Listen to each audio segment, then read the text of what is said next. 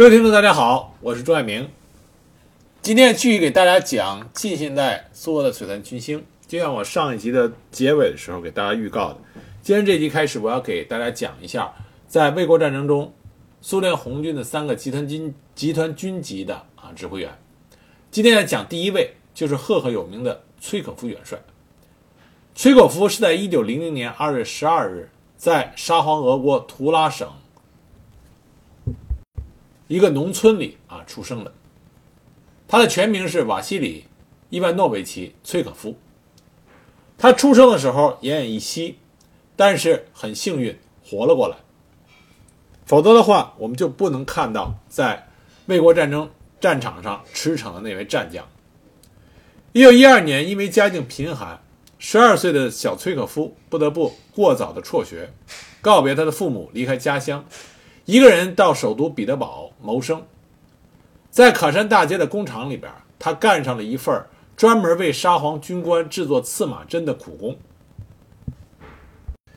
一九一四年八月，第一次世界大战爆发，沙皇俄国很快被卷入了战争，所有的青壮年都被应召入伍去前线打仗，而崔可夫和与他同龄的那些童工们的工作就更加艰辛。一九一七年二月革命。沙皇尼古拉二世退位，而同一年的七月四日，俄国资产阶级临时政府派兵镇压反政府的示威游行。崔可夫当时和他的同伴一起在游行队伍里，他亲眼目睹了他的好友被一枪打死在他的身边。在经历过这次血腥屠杀以后的两个月，工厂倒闭，十七岁的崔可夫失业了。无业的崔可夫只能到波罗的海舰队去找他服役的三个哥哥，于是他就成了克朗施塔德海军水雷教导队的一名水兵。那么十月革命里，克朗施塔德的水兵们正是无产阶级苏维埃最有力的军事力量。崔可夫也随着波罗的海舰队加入到建立红色政权的行列。一九一八年春。崔可夫和几个要好的水兵一起，到莫斯科投奔了红军军事教呃军事教官短训班，成了步兵第二班的学员。我们前面在讲苏俄内战的时候就提到，那个时候刚刚建立的红色苏维埃政权极度的不稳定，受到白匪军以及外国武装干涉的威胁，而崔可夫也投身于保卫红色苏维埃的战斗中。那么，在这一年，也就是一九一八年的七月二日，正在进行野外训练的崔可夫和其他的同学们突然受到了苏维埃最高领导人列宁的亲自接见。这也是崔可夫一生中第一次，也是唯一一次见到列宁，但对他有着无与伦比的鼓励。几天以后，崔可夫随部队参加了一次平定左派社会革命党人暴乱的行动，第一次参加了真枪实弹的战斗。八月三十日，列宁在米哈尔工厂向工人们发表演讲，结果被左派社会革命党女党员卡普兰在人群中开枪开枪刺伤。那么，崔可夫所在的莫斯科军事教官短训班的学员就奉命参加了对秘密谋杀列宁组织的搜捕。崔可夫也在这次行动中亲手开枪击毙了一名秘密谋杀列宁组织成员，为此他感到万分的自豪。这也是他第一次亲手击毙了红色苏埃的敌人。一九一八年冬，在第一次世界大战中取胜的协约国开始从各个方向向新生的苏维埃俄国进行武装干涉。当时，苏联红军决定以东部战线为重点抗击协约国的武装干涉。崔可夫随队开赴南部战线，被任命为守卫新罗德尼克村那个连的副连长。经过一些战斗，崔可夫的出色表现受到肯定，被提升为连长。返回莫斯科之后，在军事教官短训班结业的崔可夫获得了红军军官的证书，然后他就被派到了伏尔加河沿岸军区，在卡山参加步兵第四十团的组建工作。很快，刚刚年满十八岁的崔可夫被任命为步兵第四十团负责队列的副团长。一九一九年三月初，在二十万外国干涉军的支持下。高尔察克指挥二十五万大军，沿着北乌拉尔森林至南伏尔加河东岸大草原的长达两千公里的战线上，向年轻的红色苏维埃政权发动了猛烈进攻。当时红军的统帅部将崔可夫所在的步兵第四十团编入北部战役集群第二集团军第二八师，移驻维亚特省。而二八师的师长叫阿金，他是一个非常具有传奇色彩的红军指挥官，这完全符合十九岁的崔可夫偶像的标准。因此，崔可夫开始处处的模仿他这位敬佩的啊师长。在一次战斗，呃一次战斗中，步兵第四十团的团长和政委因病住进了医院，崔可夫就开始独立承担全团的指挥重任，并且取得了一系列的战斗胜利，这就受得受到了上级和师长阿金的赞扬。第四十团成为二十八师的一个功勋部队。不久，步兵第四十团被改称为第四十三团，转归步兵第五师。崔可夫仍然代理团长。到了七月下旬，第四十三团取得了阿拉基战斗的胜利，歼灭了敌军第十二师第四十七团大部，俘敌千余名，缴获枪支近千支。但在这次作战中，崔可夫的左膝受了伤，但他仍然带啊带伤指挥作战。一九二零年三月，波兰政府决定把西乌克兰、西白俄罗斯和维尔纽斯州并入波兰。五月六日，波兰军队占领了乌克兰的基辅城，那么苏联红军开始对波兰进行反击。崔可夫所在的步兵第五师被调入到西线的第十五集团军，崔可夫的第四十三团领领受并完成了夺取列佩利市的任务。到六月上旬，崔可夫的。被波兰军队的炮弹击中前额，险些丧命。七月五日，崔可夫的第四十三团渡过了别列金纳河，包围了布拉金纳河地域的波兰军队。七月中旬，波兰政府要求停战，但是苏联红军继续向波兰腹地挺进。这是我们说的苏波战争。前面在讲托哈切夫斯基和其他苏军的高级将领的时候都提到过，在苏波战争中，因为连续的征战和战线过长，造成补给困难。苏联红军八月中旬在华沙城下失利，被俘七万人。在波兰军队的强势反击下，崔可夫不得不率着第四十三团随着大部队向回退却，在途中被波兰军队的机枪打中了大腿骨，但仍然死里逃生，回到国内。一九二零年十月十二日，苏俄政府和波兰政府在里加签订了关于停战协定和呃关于停战协定合约初步条件的条约。双方承认乌克兰和白俄罗斯的独立，将西乌克兰和西白俄罗斯划给波兰。次年三月十八日，两国正式签订了《里加条约》，划定了两国边界。而这个条约也为一九三九年苏波冲突埋下了伏笔。这个时候的崔可夫还是个二十二十岁出头的年轻团长，因为在战斗中表现英勇，取得过不俗的战绩。他经受了自己军事生涯中最初的战火洗礼。但同时，他也经历了在波兰败走麦城的经历。一九二二年，战事停息下来，崔可夫申请系统学习军事理论。他十分向往进入工农红军军事学院深造，这就是著名的苏联红军最高学府，后来的伏龙芝军事学院。啊，这个时候在苏可夫呃，在崔可夫进去的进去呃进去学习的时候，还不叫伏龙芝军事学院，这个时候名字叫红军总参谋部军事学院。一九二二年八月，崔可夫如愿以以偿的就成为了伏龙芝军事学院第五期的学员。三年的时间，崔可夫系统的学习了军事理论，把自己的军事理论素养在之前的实战经验基础上得到了很大提升。一九二五年，因为学业优异，崔可夫被学院决定留在东方系的中国部继续做为期一年的深造。东方系的主要任务是培养新一代的军事外交官，对学院的要求十分严格。崔可夫在东方系中国部学习期间，将大部分的时间和精力都用于学习中国的汉语，并且经常去东方大学与中国留学生一起讨论有关中国的问题。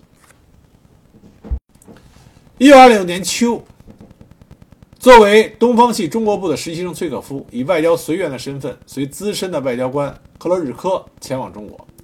在首次的中国之旅之中。他先后到过中国的哈尔滨、长春、旅顺、大连、天津、北京。一九二七年秋，崔可夫正式完成了伏龙芝军事学院东方系的学业。他再度前往中国，担任军事顾问。在这次军事顾问的两年任职期间里边，他的足迹几乎遍布了整个华北、华南和四川省，进一步加深了对中国的理解，还学会了讲一口流利的中国话。啊。所以我们提到崔可夫元帅要知道崔可夫会讲中国话，而且他会讲地道的四川方言。一九二九年，中苏双方在中东铁路问题上出现纠纷，事态也是越来越恶化。双方军队不停地在这个地区集结。七月十三日，苏联宣布与中国断绝外交关系，崔可夫奉命追随着苏联的外交人员撤回国内。八月六日，中呃苏联军事委员会建立了远东特别集团军，任命曾经在中国担任孙中山先生顾问的布留赫尔，也就是加伦将军，出任该集团军司令员。十五日，苏联政府向中国发出最后通牒。十六日，张学良发表了对苏作战动员令，决定以东北军的六万兵力分东西两路抗击苏军。那么，刚刚回国的崔可夫也奉命赶赴远东特别集团军司令部的驻地伯利，在该集团军参谋部从事情报的搜集和整理工作，直接对布留赫尔元帅负责。中东路之战，这一直是中苏关系里边非常避忌的一个话题。我们前面在讲布留赫尔元帅提到了这个事情，因为指挥这场作战的苏联红军的最高指挥官，大部分都曾经在中国担任过，呃，孙中山身边的军事顾问。他们刚刚从中国熟悉了中国的国力、军情、国情以后，回到苏联，马上就领导着远东特别集团军对东北军进行了作战。那么在这次作战中，东北军当时损失惨重。啊，两个旅，一个旅被全歼，一个旅全部投降。从十月十日起，中苏双方就在黑龙江和松花江的汇合处进行了激战。当时东北军因为无论是装备还是作战水平上都差距太大，失利了。十月十七日，苏军又猛攻黑龙江省东部的密山地区、西部的满洲里与海拉尔地区，再次得手。最后，张学良不得不被迫接受了伯利协定。而崔可夫在这次作战中，负责整个远东特别集团军的军事情报搜集和整理，他在前线目睹了苏军步兵与战车部队协同作战的巨大威力。那么，中东中东路之战，东北军战败的直接后果就是我们中国地图上我们说的鸡冠子——黑龙江的黑瞎子岛被苏联强占了过去。一九三零年初。苏军开始进行技术装备改造，组建装甲和机械化部队，发展了空军炮兵和其他兵种，大力培养各级指挥官。而具有实战经验、系统军事理论素养和外交官履历的崔可夫，就被苏联的军事委员会选派担任首长进修班主任职务。在这个任务啊，在这个职位上，他极力的推广新的军事理论和军事技术。深入探讨了纵深战斗和纵深战役理论，倡导走出传统的单一阵地战的死胡同。当然，这个时候的崔可夫还不是高级的指挥官，他只是中级，所以大肃反对于他的影响并不是很大。一九三六年初，崔可夫被选送入红军机械化和摩托化学院的速成班学习。年底，他从速成班呃速成班毕业以后，被分配担任机械化旅的旅长。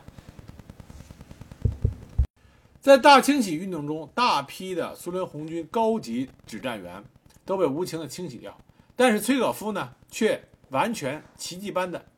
丝毫未损，也没有沾染上什么麻烦。那么他上边的那些高级将领被清洗掉，自然就给了他青云直上的好机会。他开始大踏步的跨入到高级将领的行列。一九三八年四月，年仅三十八岁的崔可夫就被任命为步兵第五军的少将军长。仅仅三个月之后，他又升任为白俄罗斯特别军区博布鲁伊斯克集群的司令官。一九三九年初，在他所属的部队的基础上，成立了第四集团军。三十九岁的崔可夫出任集团军司令官。一九三九年九月一日，德国军队入侵波兰，两天之后。英法两国对德宣战，第二次世界大战全面爆发。苏军与德国部队瓜分苏兰啊，瓜分波兰。因此，当时苏联政府组建了白俄罗斯方面军和乌克兰方面军，而崔可夫指挥的第四集团军被编入了白俄罗斯方面军，参加了入侵波兰的行动。在苏联红军发动苏芬战争，就和芬兰作战的时候。崔可夫被调任第九集团军司令官，指挥该集团所辖四个师承担了在对非对芬兰战争中切断芬兰腰部的任务。但崔可夫在这次作战中没能交上好运，这是他一生中最大的走麦城。我们前面就讲过苏芬战争中苏联红军的惨败，因为过于轻敌，再加上苏联红军因为大清洗丧失掉大批优秀的军事指挥官，而士兵的素质，尤其是师一级往下指挥官的素质，都大大的欠缺，这造成了他们在芬兰这个。非常自然条件非常恶劣的战场上，对战局把握上的失控，最后一败涂地。赫鲁晓夫曾经说过，当时在发动芬兰战争的时候，他们以为只要嗓门稍微提高一些，芬兰人就会服从；如果再不行的话，放一枪，芬兰人就会举手投降。这是当时苏联红军高级指战员啊、高级指挥官一个普遍的想法。但事实的进行大大的出乎他们的意料之外，而在苏芬战争中所发挥发生的这些精彩战役里边，牵扯到崔可夫的索姆斯萨尔米一战堪称经典。当时崔可夫他指挥他的第九集团军是想经索穆斯萨尔米攻向位于波德尼亚湾湾畔的奥卢，企图一举将芬兰割为两半切断其与瑞典的陆上交通。崔可夫当时所执掌的第九集团军下辖五个步兵师，兵员九点五万人，坦克二百七十五辆，大炮三百六十门，飞机一百架，可以说实力雄厚。在战争开始以后，他的先头部队第幺六一百六十三师抵达索姆斯塔尔米村以后，遭到芬兰军队第九师小分队的顽强阻击。导致苏军被迫沿着公路展开了个二十余公里的纵长队形。那么，芬兰军队抓住战机，用一个团切断了第幺六三师的补给线，再用主力将其包围，同时不断的袭扰苏军。崔可夫得到情报以后，立即派第四十四摩托化步兵师前去增援第幺六三师。很可惜，等待第四十四师的是一场噩梦。苏联红军第四十四师沿着公路向斯呃苏奥。苏奥穆萨尔米方向推进，那芬兰军队得到消息以后，派出两个连进行骚扰，结果苏联红军误以为遇到了芬兰军队的主力，就就地防守，并未前进。那么芬兰军队就抓住机会，在一九四零年一月六日，对被围的幺六三师发面发动了歼灭战，被割成数段的苏军，同时天寒地冻，早就丧失了战斗力。虽然人数不少，武器先进，但是补给不足，遭到惨败。经过一天的战斗，苏军幺六三师全军覆没。师长阵亡，在解决了幺六三师之后，芬兰军队又向四十四师进行围困。那么这场战争十分惨烈，苏军的补给严重不足。芬兰的小分队抓住机会，专门的袭击苏军的补给队和野战厨房，就把苏联红军给饿得头昏眼花，丧失掉了战斗力。在断粮五天之后，芬兰军队发起了歼灭战，失去战斗力的第四十四师全军覆没。师长虽然跑出去了，但后来还是被枪毙了。整个这场作战，崔可夫麾下的两个师被全歼，损失达三万多人，其中四十四师是精锐师，全部被歼一点七八万人，一千三百人被俘，一点六万多人死亡，大部分是冻饿而死。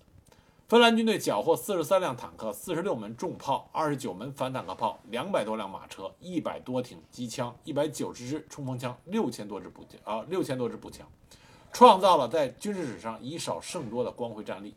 而他们的手下败将就是崔可夫。因为这场战败，崔可夫被解除了第九集团军司令官的职务。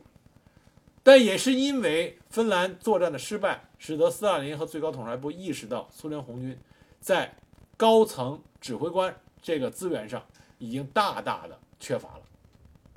因此，斯大林停止了对部队高级指挥官的清洗，崔可夫也因此逃过了一劫。那么很快到了一九四零年，当时法国败降，欧洲形势不妙，远东地区的形势对苏联很不利。日军已经先后在张古峰和诺门罕发动了对苏的武装挑衅，使得苏联远东地区面临严重的威胁。因此，苏联政府决心争取与日本签订苏日中立条约来稳住日本，同时大力支援中国的抗日战争，使日军能够无力北攻苏联，使得远东的威胁减少。一九四零年秋，苏共的中央委员会在经过慎重的酝酿和审慎的筛选以后，决定派遣派遣通晓汉语、出使过中国，并且这时候正在赋闲在家的崔可夫少将，前往中国担任苏联军事使团团长，即蒋介石的总军事顾问，指导中国政府的抗日战争，协调中国国共两党的关系。当时铁木辛格元帅就此任命，征求了崔可夫的意见之后。斯大林亲自召见了崔可夫，这也是崔可夫第一次亲自面见斯大林。他就向斯大林表示：“我愿意去您命令我去的任何地方。”那么斯大林就向崔可夫交代了他中国之行的重要使命。斯大林这么说的：“说你不仅要帮助蒋介石及其将领们学会使用我们的武器，而且要使蒋介石树立战胜日本侵略者的信心。你和所有驻华人员的任务，就是要紧紧束缚住。”日本侵略者的手脚，只有当日本侵略者的手脚被捆住的时候，我们才能在德国侵略者一旦进攻我国的时候避免两线作战。那么，经过一番准备，崔可夫于1940年12月带着15名军事顾问和军事专家，再度踏上了出使中国的旅途。他们先由莫斯科乘火车至阿拉木图，然后再坐飞机经新疆到达兰州，受到了第八战区司令长官朱绍良的热情欢迎。那么，崔可夫给中国当时带来的礼物是什么呢？一百五十架战斗机，一百架快速轰炸机，三百门火炮，五百辆吉斯五型汽车以及相应的装备和配件。一九四一年一月，崔可夫从兰州飞抵陪都重庆，与蒋介石进行了短暂的礼节性的会晤。当时双方有一段精辟的对话。蒋介石就说：“说今天世界上有三股力量没有卷入战争，就是苏联、美国。”和某种程度上的中国，中国可以抗战，未来取决于他们和他们的行动。换言之，三个人物将决定世界的命运。日本不可能战胜中国，中国根本不可能战败。战争对中国只不过是生病，而一切病都会好的。那么，崔可夫表示了不同的看法，他就接着说：“说但是疾病会导致死亡。”那么蒋介石说：“不，我们不认为疾病会导致死亡，死亡并不是疾病，没有疾病也会导致死亡。”那么，崔可夫在担任了蒋介石的总军事顾问以后，除了参加由参谋总长兼国防部长何应钦主持的军事委员会的每周的例会以外，还建立了自己的一个可以使用的情报网络来了解中国的情况。当时，中国军队有不少的外国军事顾问，苏联的军事顾问遍布除共产党军队之外的各个战区。他很快就知道了当时国民政府的军力部署。就是蒋介石统帅的部队有二百九十个步兵师、十四个骑兵师、二十二个炮兵团、六个迫击炮团和其他部队，总人数为三百八十五万六千人。但是随着深入了解，崔可夫也逐渐了解到中国军队当时的一些实情，比如说涂有涂有番号的空架子部队，包括有一些部队的士兵仅仅是为了混饭吃。国共两党军队没有建立起良好的协同作战关系，他也发现。在他的回忆录里啊，他写道：“他发现国民党的军事领导人容不得批评，甚至是最合理的批评。在给蒋介石担任军事总顾问的期间，崔可夫制定了不少军事计划，但很少能够得到蒋介石的同意。崔可夫在这段期间也显示出，因为他之前在远东集团军的时候曾经担任过对情报的搜集和分析，那么他在中国担任顾问期间，他也发挥了他这个特长。”在重庆的时候，他广泛接触了各国的驻华使节，搜集各种情报。他与美国的驻华代理武官、法国当时的驻华武官都有着良好的信任关系。他对各种情报进行详细分析以后，帮助莫斯科方面确定了日军的南进战略的企图，为苏联政府与日本签订苏日中立条约，避免两线作战做出了杰出的贡献。一九四一年夏，德国入侵苏联的迹象已经比较明显。苏联政府就指示崔可夫和苏联驻华大使潘友新继续探明日本下一步是否会发动亲苏战争，即中国即苏联当时能否有可能避免两线作战。当时有不少情报也表明，日军正准备大规模的入侵苏联。当时中国国民政府的参谋总部情报部长杨宣成将军曾经多次向崔可夫明确指出，关于日本关东军准备进攻苏联的所有议论都是没有任何根据的。经过综合分析，崔可夫认为日军南进的可能性比较大，因为日本需要通过南进来获取急需的战略资源。同年三月，一架载有日本海军将领的飞机在中国广东上空失事，一批绝密文件落入到中国政府手中。崔可夫经过多方努力，搞到了这批文件，并且进一步证实了日军的南进战略企图。他马上将自己的情报和判断报告报给了莫斯科。四月十三日，苏联政府与日本政府签署了苏日中立条约，稳住了远东局势。一九四一年六月份。德国军队大举入侵苏联，卫国战争开始，而日本政府并没有立即南进，而是密切地注视着欧洲战事的发展。但最终在九月份，日本政府确定了南进计划，这样就使得苏联政府避免了两线作战。一九四二年一月，美国政府任命陆军第三兵团司令官史迪威将军为中缅印战区美军总司令兼中国战区总参谋长。那么，一九四二年二月上旬，史迪威将军到达了啊中国的国民政府重庆。那么，身处重庆的崔可夫就认为自己作为总军事顾问，在中国已无事可做，和史迪威进行顾问的竞争是不适当的，而且是荒唐。他向莫斯科汇报的时候，就提出了他想回国投入到抗击希特勒的战斗。那么，我们再讲崔可夫回到卫国战争战场。进行他最光辉的一页，就是斯大林格勒战役之前，我们要再强调一件事情啊，这件事情就是崔可夫在中国作为总军事顾问的时候，和为共产党所做出的一个贡呃重要贡献啊，为我们中共所做出一个重要贡献，这就是调解皖南事变。当时崔可夫刚刚到达中国没多久，就发生了皖南事变，这个事情。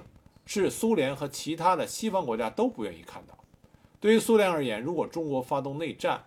那么破坏了苏联利用中国来牵制日本的战略目的，这是和苏联的大的战略方向是不符合的。因此，崔可夫在得到最高统帅部对他的指示以后，当时他会见何应钦的时候，就委婉、委婉、非常委婉地问道：“说是否在新四军的冲突中？”新是否在和新四军的冲突中使用了我国提供的武器？那这句话说的很委婉，但是实际上的威胁就是说，如果中国你再发生内战的话，很难保证苏联再给中国提供援助。同时，崔可夫还拜会了包括白崇禧在内的国民党官员，表达了苏联的严重不满和关切。那么在中共这面呢，他也和周恩来和叶剑英进行了接触，劝说。共产党、中共与国民党进行冷静的谈判和磋商，争取和平解决皖南事变。当然，皖南事变的最后和平的解决啊，妥善的处理，是因为中国共产党以大局为重的忍让，但是其中苏联的作用也不可以完全忽视。而苏联所起的作用，主要的实行者就是当时在。中国的最高军事代表崔可夫，他所领导的军事顾问团。当崔可夫回到他心爱的祖国的时候，这个时候卫国战争是个什么态势呢？就是德国开始实施进攻斯大林格勒的新的作战计划。希特勒在作战命令中指出，无论如何必须尽一切努力到达斯大林斯大林格勒市区。或者至少使这座城市处于重炮的射程之内，从而使它不能再成为工业中心和交通枢纽。一九四二年五月八日，德军在克里米亚发动了春季攻势，一周后占领了克什半岛。六月三十日，德军攻占了塞瓦斯托波尔要塞，拿下了整个克里米亚。到了七月下旬，苏军被迫后撤至顿河大湾区部，斯大林格勒面临严重的威胁。当时，苏军最高统帅部决定在斯大林格勒组织坚守。为此，苏军于七月上旬在西南方面军原有基础上，组建了由铁木辛格元帅为司令斯大林格勒方面军。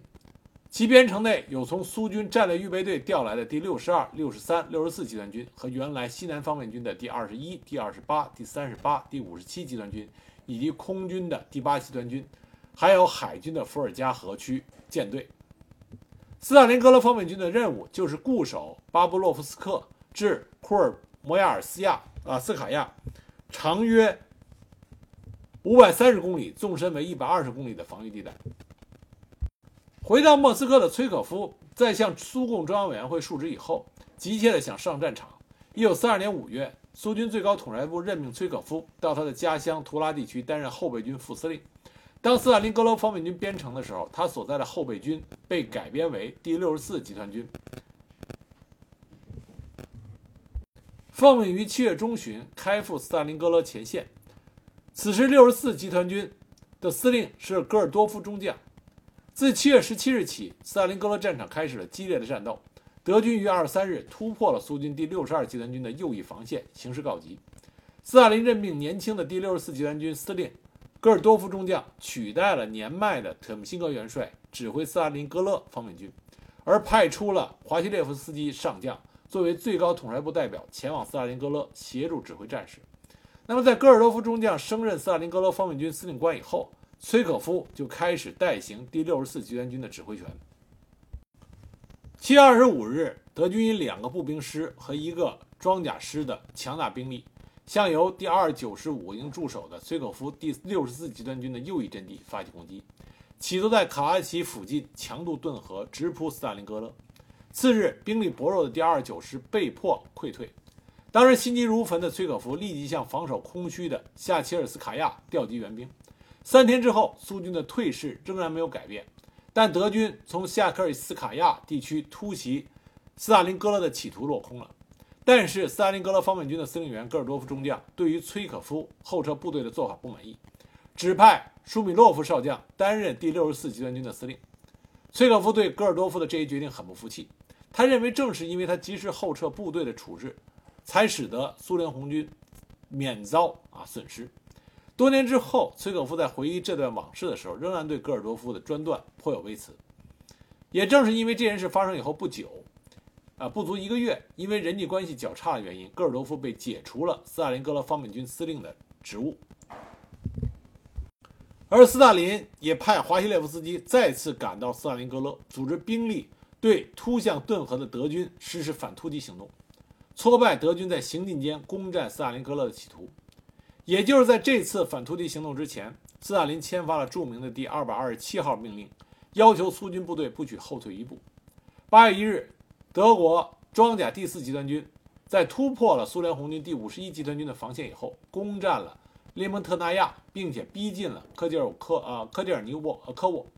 第六十四集团军和整个斯大林格勒方面军的左翼受到德军从南面的包围。崔可夫迅速地赶赴形势最糟糕的南部地段。于八月三日组成了一个拥有四个师又两个旅的崔可夫战役集群，并且迅速与方面军的司令部取得了联系。五日，斯大林格勒方面军命令第六十四集团军在科涅尔尼科沃方向迎击德国战车，呃，德国装甲第四集团军。崔可夫集群则奉命从南面掩护第六十四集团军的行动。在接下来的几天时间里边，崔可夫率部将德军赶回了阿克塞河，取得了反击的胜利。八月中旬，希特勒调整部署，集结了二十一万人、两千七百门火炮和迫击炮、六百辆装甲啊、六百辆战车和一千多架飞机，从西北和南面两个方向对斯大林格勒发起前行攻势。二十一日，德国装甲第四集团军突入到崔可夫第六十四集团军和五十七集团军结合部达十五公里。二十三日的战事非常惨烈，德国装甲第十四军和步兵第八军的三个步兵师、两个摩托化师。及一个装甲师突破了苏联红军第六十二集团军的防线。这天，苏军啊，德军出动了两千架次的飞机，对斯大林格勒进行了亲苏以来烈度最强的狂轰滥炸，使该城陷入了一片火海。但斯大林格勒的军民进行了顽强的抵抗。当时，保卢斯的副官在他的战记里，呃，战地日记里就写道。说苏军在斯大林格勒市民的支援下实施反攻击，市民们都拿起了武器，表现得非常英勇。在战场上可以看到被打死的身穿工作服的工人，他们已经僵硬的手还握着步枪和手枪。在击毁的坦克车的驾驶舱里还坐着被打死的工人。类似这样的情况我们从来没有见过。在南面第六十四集团军的防御地段，崔可夫指挥部队组织了多次反击，将德军遏制在伏尔加河前。为了拿下斯大林格勒，德军集中了五十个师、七十多万人，于九月二日又开始了大规模的攻势。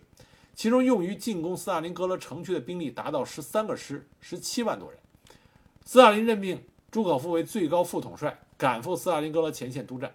朱可夫将崔可夫调任为第六十二集团军司令。这个集团军的任务就是防御斯大林格勒城的中部和工厂区。崔可夫当时就表示，斯大林格勒对我们全体苏联人民至关重要。这个城市的失守将挫伤人民的斗志。我发誓绝不离开这座城市。我将采取一切办法坚守。我决心要么守住城市，要么就战死在这里。九月十二日，崔可夫赶赴设在马马耶夫港的第六十二集团军司令部就任新职。当时他集团军的参谋长叫克雷洛夫将军，后来这也是苏联元帅，曾经担任过苏联国防部副部长兼战略火箭军总司令。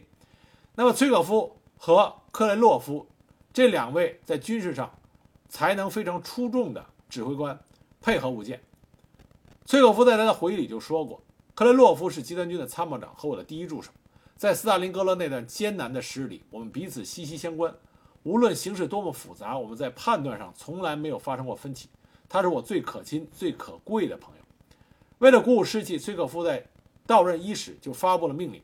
斯大林格勒是我们最后的战场。未经我和参谋长同意，任何部队严禁擅自撤离现有阵地。集团军司令部在任何情况下不向后撤。”崔可夫在作战会议上指出，我们不能仅限于防守，而应该抓住一个有利的战机去打反击，把我们的意志强加给敌人，并用我们的积极行动破坏敌人的计划。十四日凌晨三时，崔可夫指挥第六十二集团军从马马耶夫港向德军发起了攻击，但遭到德军的强力抵抗和反击，进展极不顺利。十五日，德军向第六十二集团军实施强攻，双方在马马耶夫港的城郊地区展开了激烈的城区街巷战斗。接下来的两天里边，德军伤亡近万人，当然，苏联红军损失也惨重。崔可夫说过：“我们的部队在这里经受了从残酷和顽强程度来说，都是历史上绝无仅有的恶战。”当时守卫斯大林格勒城南粮仓的近卫步兵第三十五师师长杜比扬斯基在给崔可夫的报告中这么说的：“战况在不断变化着。首先，我们在粮仓的上面，德国人在下面。”我们刚刚把德国人从下面赶出来，他们又钻到了上面，这就是当时斯大林格勒战场的一个真实写照，啊，那么德军那边讲的是，呃，怎么讲的呢？是我们刚刚占领了餐厅，但是在御史，我们还在与苏联红军进行着交战。经过一个多星期的巷战，崔可夫摸索出了一些规律，他告诫属下的各级指挥官，不要束缚于既定的战斗条例条令。要相信士兵们，并给他们充分的战斗自由；要多化整为零的组织突击小组，甚至可将单人堡垒作为新的战术单位。这些措施都收到了明显的成效。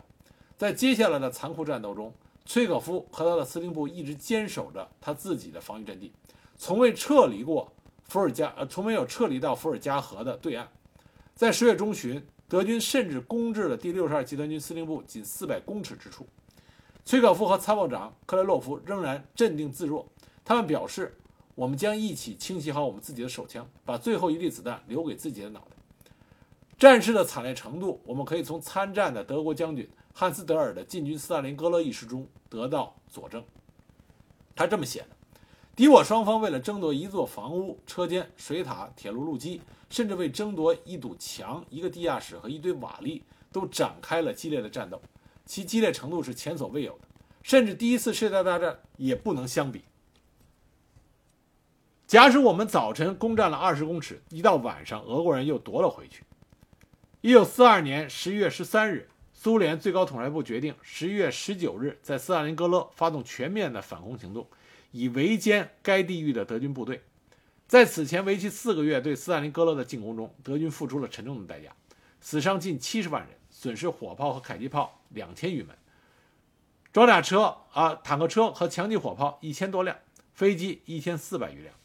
十九日晨七月三十分啊七点三十分，苏军如期发起了强劲的反攻行动。斯大林格勒方面军、西南方面军和顿河方面军共一百一十余万的部队，在纷飞的大雪中向德军 B 集团军群的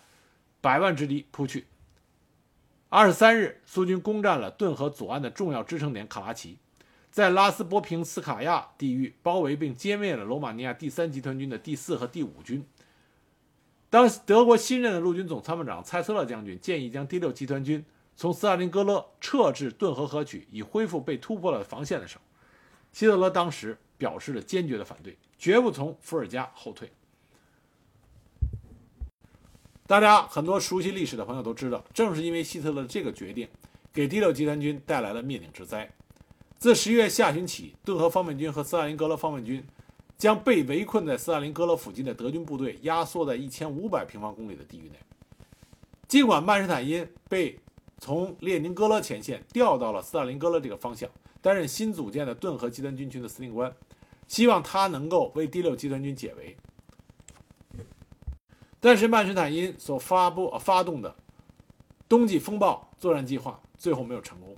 而崔可夫的第六第六十二集团军这个时候已经度过了最艰难的时期，战役的态势开始好转。十七日，第六十二集团军渡过了伏尔加河，与德军展开激战。一九四三年一月八日，苏军向被围的德军发出最后通牒，最后通牒遭到了希特勒的拒绝。一月十日，苏军部队向被围德军发起了攻击行动。当时，顿河方面军司令罗格索夫斯基中将在视察第六十二集团军呃第六十二集团军的时候，给崔可夫的任务是以积极的行动从东边将更多的敌人吸引过来。如果敌人企图越过结冰的伏尔加河突围，就坚决地把它堵住。崔可夫当时向罗格索夫斯基保证，在顿河方面军主力发起主攻之前，第六十二集团军绝不让保卢斯的德军部队撤走一兵一卒。随后，崔可夫就指挥他的部队向德军发起了强劲的攻势。一月二十六日，第六十二集团军有自西与自西向东进攻的第二十一集团军在马马耶夫港胜利会师。到二月二日，崔可夫他的第六十二集团军向最后负隅顽抗的德军部队实施最后攻击，俘获了德军第十一军军长施特克勒呃施特雷克尔中将。而顿河方面军也完成了彻底歼灭斯大林格勒被围的德军集团的使命。历时二百余天的斯大林格勒会战以苏军的彻底胜利宣告结束。那么，崔可夫指挥的第六十二集团军在市区防御作战中，一次又一次地击退了数倍于己的德军部队，完成了苏联最高统帅部不许后退一步的任务。当时，苏军的《红星报》在社论中这么说的。第六十二集团军的震惊世界的顽强精神，使我的统帅部有可能集结兵力转入反攻，重创庞大的德国法西斯部队。为了表彰第六十二集团军的战功，苏联最高统帅部向第六十二集团军授予了列宁勋章，并将其命名为禁卫军。而崔可夫本人也获得了苏联最高荣誉称号——苏联英雄。崔可夫在斯大林格勒坚守当时的指挥是非常优秀的。他不仅用他自己大无畏的精神去激励着他手下的这些官兵，同时他还提出非常行之有效的战术安排。比如说，在针对当时德国在火力上优于苏军防御部队这方面，他就提出来人盯人的战术，将战场摆在德军的前沿，使得德国空军没有办法扔下炸弹，因为怕误炸德军。那么另外一个好处是，很多空投的物资也会落在苏军的阵地上，这让德国人很头疼。德军把这种战术叫为“老鼠战”。但是我们这这里要清楚，这种与敌人敌中有我，我中有有你交错复杂的这种城市巷战，对部队的纪律、坚守的决心，都是有着非常严峻的考验。而崔可夫。用他自己的以身作则，保证了第六十二集团军能够与德国人啊，与德军在斯大林格勒的城区进行这种顽强的巷战防守。正是由于崔可夫六十二集团军的这种成功牵制，为后来天王星计划的实施创造了条件。二战之后，第六十二集团军被评为二战期间陆军的十大主力之一。这与他们在斯大林格勒战役中这种不屈不挠的英勇表现是分不开的。而斯大林格勒一战也为崔可夫成为世界军事史上的一代名将奠定了最强有力的基础。那么这一集我们初步讲了崔可夫元帅一直到斯大林格勒战役的军事生涯，下一集呢会给大家继续讲在。卫国战争战场上，崔可夫后来的表现以及战后他所担当的职务。